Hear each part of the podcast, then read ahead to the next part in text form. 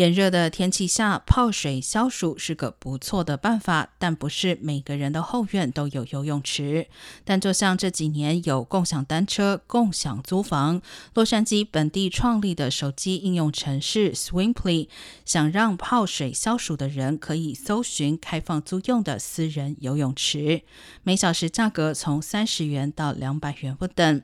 使用方式与 Airbnb 非常类似，屋主也可以在上面列出自己的游泳池开放租用。